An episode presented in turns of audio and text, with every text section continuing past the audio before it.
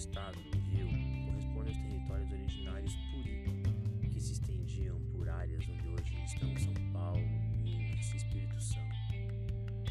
O latifúndio cafeiro e sua expansão intensificou a invasão desses territórios, bem como o genocídio do povo Puri, o etnocídio, resultando em uma diáspora. A presença indígena na história do Estado está marcada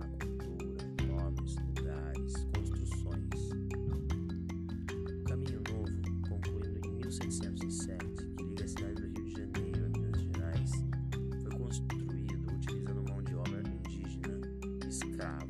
Principalmente aqueles cujos territórios foram atravessados pelo empreendimento, como os Puri. A estrada atravessava as serras fluminenses, passando por Petrópolis, Patido Alferes, região de Vassouras, Paraíba do Sul, o Rio Paraíba, e chegando a Minas Gerais, de Juiz de Fora Barbacena, ligando ao caminho velho até Ouro Preto e ao caminho dos Diamantes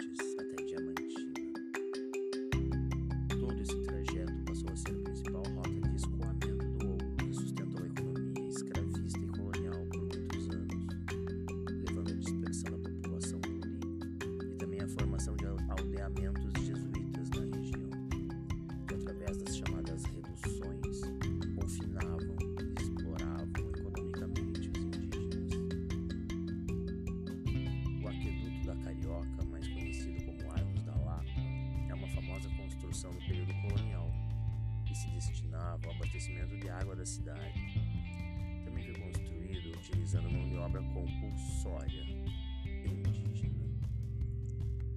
A Serra do Sambê, em Rio Bonito, fica localizada em região de entorno de antigo aldeamento de presença puri e na língua significa filha. A palavra sambê é apontada como significado de serra quase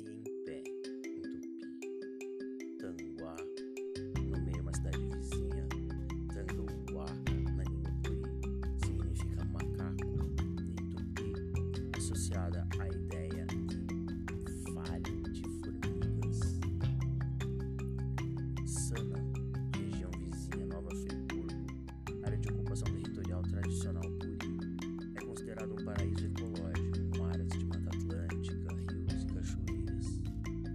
Sana, na língua Puri, significa caminho. Possui algumas versões para a origem de seu nome. Ao longo dos anos, o apagamento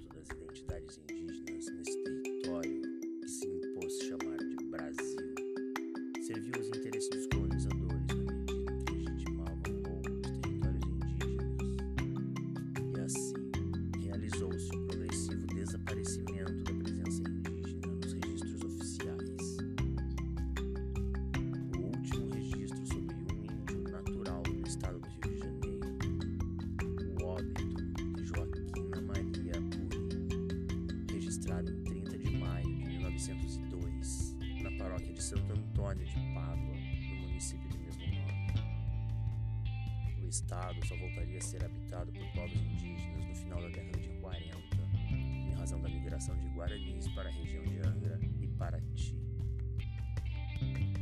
Porém, o povo Puri não terminou em Joaquina Maria Puri. Está vivo hoje, e os atuais estados do Espírito Santo, são as principais áreas de presença originária Puri, seguem habitados por nós. Apesar do projeto colonizador em curso ainda hoje, no esforço de apagar nossas identidades, as histórias e culturas originárias, nossa presença são milenares. Continuaremos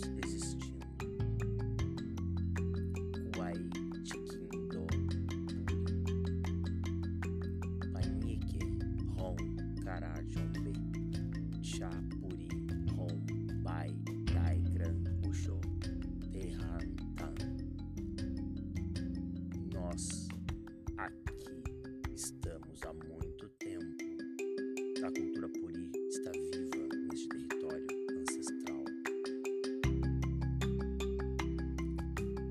Papos da meia-noite, não estamos sozinhos.